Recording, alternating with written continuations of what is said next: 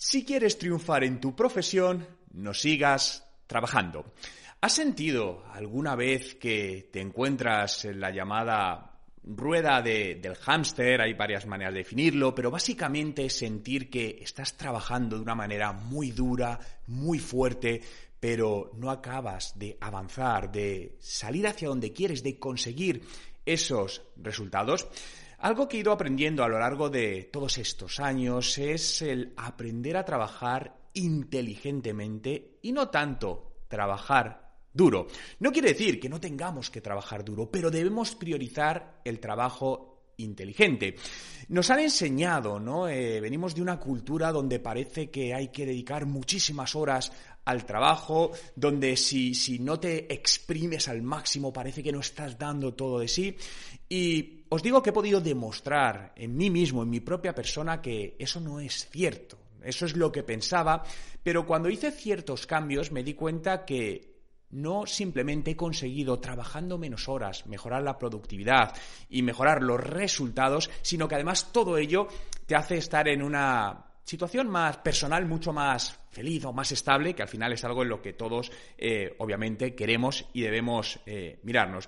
Fijaos que en esta parte es donde quiero hablaros de 10 competencias digitales que debe tener cualquier persona al día de hoy, cualquier persona que esté profesionalmente en activo, porque le ayudará a trabajar de una manera más inteligente, no tanto de una manera muy dura. Y de ahí este titular tan llamativo, ¿no? De si quieres triunfar en tu profesión, deja de trabajar. Deja de trabajar como lo estás haciendo y replantea tu tiempo de trabajo, cómo lo estás invirtiendo.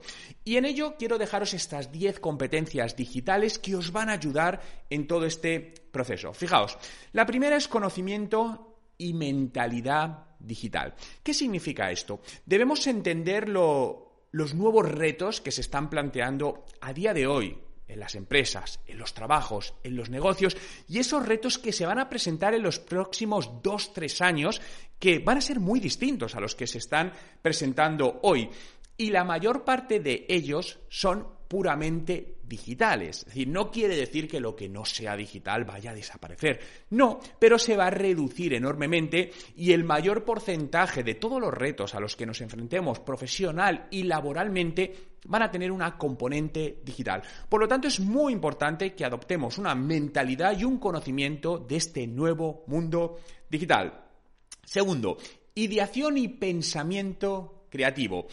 La creatividad es algo innato en todas las personas, absolutamente todas. Si piensas que no eres creativo, déjame decirte que estás totalmente equivocado.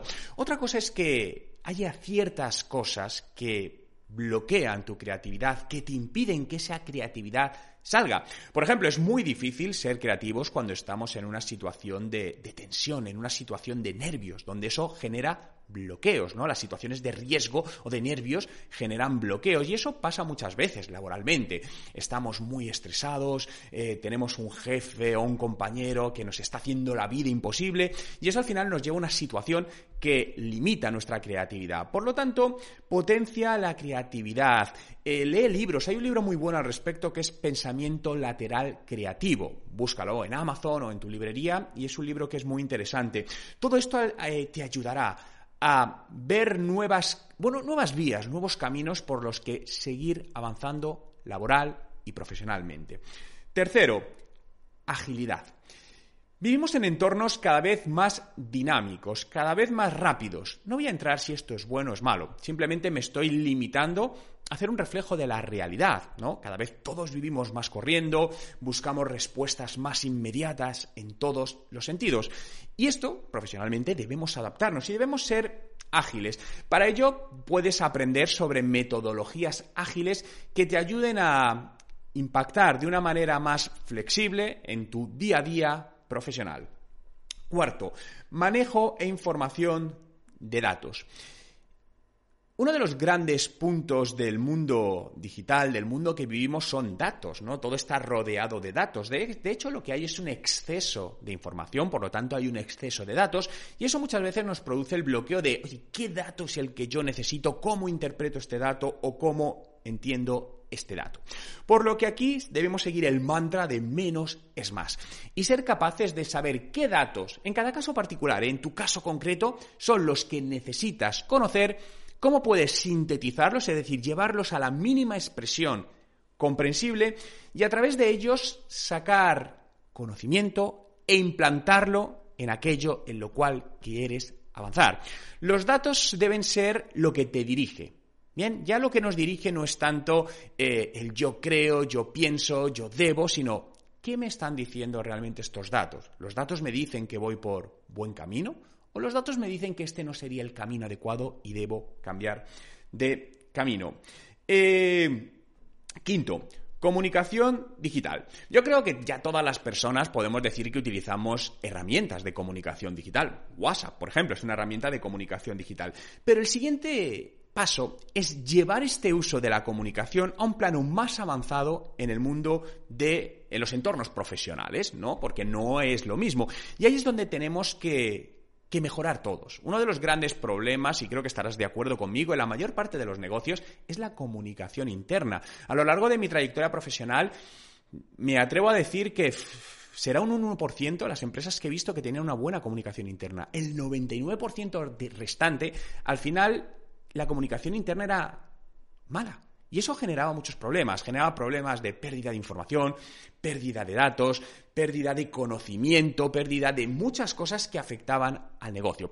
Por lo tanto, aprende a cómo llevar a un plano avanzado esa comunicación en entornos profesionales.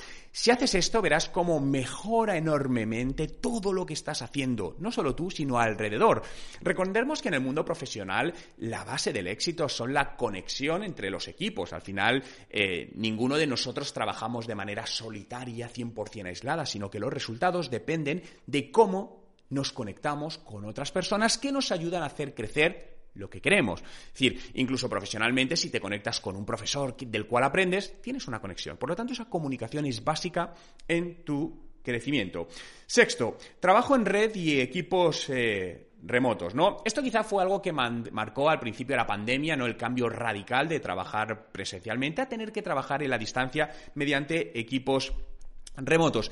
Y esto hizo una diferenciación muy grande entre las empresas que ya estaban digitalizadas en esta parte y las que no, que tuvieron que hacerlo rápidamente con el consiguiente problema de esa curva de aprendizaje, ¿no? Donde muchas personas no estaban habituadas, les costaba mucho adaptarse, tuvieron, necesitaron su tiempo, como es normal, pero eso hizo perder mucha ventaja competitiva muchos profesionales y muchas empresas. Por lo tanto, aprender cómo trabajar en red, cómo trabajar en la distancia de una manera más efectiva, te ayudará a mejorar profesionalmente. Eh, siguiente, aprendizaje continuo. Es imposible pretender ser un gran profesional, adaptarse excelentemente a los cambios sin una formación continua, un aprendizaje diario. Y esto te debe llevar a estar en, un modo mental, en un modo físico de aprender absolutamente de todo y en todo momento de distintos canales. Y esto traducido a la realidad de nuestro día a día es convertir el aprendizaje en un hábito diario. Igual que tendrás otros hábitos en tu día, todos los días te levantas y te tomas primero un café o el hábito que tengas. Mételo como un hábito más. Esta es la metodología que usamos en TechDi, nuestro instituto de marketing digital, donde todos los días recomendamos mínimo dedicar 10 minutos a aprender algo nuevo.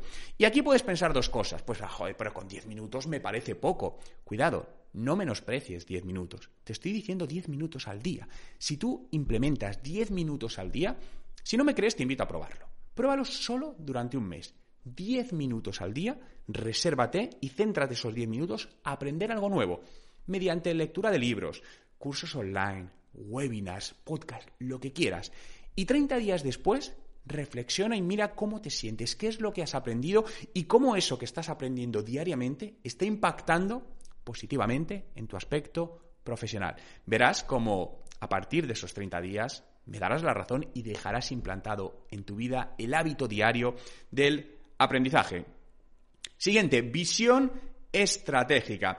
Debemos ser capaces de ver estratégicamente cómo encontrar nuevos caminos, ¿no? La estrategia nos dice por dónde debemos ir y la táctica nos dice qué debemos hacer en ese camino. Por lo tanto, debemos tener una visión completa para decir, vale, ¿dónde estoy y hacia dónde quiero ir? Cuál es la estrategia que debo seguir para llegar a esa parte, ¿no? Donde muchas veces al final nos sentimos bloqueados y no te, habrá pasado, esto nos ha pasado a todos y nos seguirá pasando, ¿no? Que dices, no sé cómo salir de aquí, no sé cómo estoy en una situación de bloqueo, quiero ir hacia ese lado, pero no sé qué camino seguir. Bien, ahí es donde aparece esta visión estratégica. ¿Cómo surge la visión estratégica? De la suma de cosas que hemos estado hablando anteriormente, como por ejemplo la formación continua. Todos estos puntos que te estoy hablando no son puntos que de manera aislada tengan un valor enorme, no. El valor llega cuando los conectas entre ellos, cuando sumas todos, al final convierten o te convierten en un profesional mucho más competente, mucho más profesional, dada la redundancia, y además te va a permitir estar en un estado mucho más cómodo, con menos estrés, y eso obviamente va a mejorar todo, tu vida personal y tu vida profesional. Liderazgo y nueva cultura. La cultura de las empresas a día de hoy es fundamental, ¿no? Y, la figura de, del liderazgo. No, pero el liderazgo de todo, no del jefe, cuidado, que para mí un líder no tiene que ser un jefe, un líder es cualquier persona que está en un proyecto, que está en una empresa, que está en un negocio, es un líder. Lo primero es un líder interno porque te tienes que liderar a ti mismo, pero luego eres un líder con la gente, con tus compañeros, porque al final todos tenemos que asumir liderazgo en la parte que nos compete en nuestros roles profesionales. Oye, yo llevo la parte de los contenidos de mi empresa, ¿bien? Yo lidero esa parte. Da lo mismo que esto no es un tema de título, no es un tema que te pongan que eres director, responsable o coordinador. No tiene nada que ver con eso. Tiene que ver con cómo eres capaz de liderar las tareas de las cuales eres responsable, porque es tu propia empresa o porque te las, has asignado, te las han asignado porque es donde trabajas. Por lo tanto, el liderazgo es algo fundamental a día de hoy. Y el último punto es el entendimiento de los nuevos canales digitales que hay, que van apareciendo, y de los clientes digitales. Eh, fijaos que el consumidor es 100% digital, podemos decir, porque gran parte o una parte de la decisión de compra de un producto se toma en Internet. Al menos una parte cuando buscas información, cuando buscas referencias. Por lo tanto, tenemos que entender cómo es nuestro consumidor digital y cómo evoluciona, porque no es estático, esto no es una fotografía fija, no es decir, hoy entiendo cómo es mi cliente. Sí, pero en dos meses tu cliente habrá evolucionado, porque no estará en el mismo sitio que está hoy. Por lo tanto, debes ser capaz de evolucionar con tu cliente para seguir entendiéndole, para seguir manteniéndole, para seguir dándole lo que le dabas al principio, por lo cual te compró. Y esa es la única manera de conseguir clientes fieles. Porque recuerda, el resultado de un negocio, de una empresa, de un proyecto, no es captar un cliente. Eso no es positivo. Es retener a ese cliente, hacer que ese cliente siga contigo, te vuelva a comprar y te siga comprando. Por lo tanto, recuerda estas 10 competencias digitales, porque con ellas triunfarás en tu profesión. ¿Sabes que Elena es su propia jefa? Sí, sí. Después de lo mal que lo pasó tras el ERTE y el despido, se puso a estudiar en TechDi y ha montado su web y su tienda online. Allí ha accedido a muchísimos cursos que le han enseñado a lanzar todo por su cuenta y está encantada. Visita nuestra web y haz como Elena para que TechDi te cambie la vida.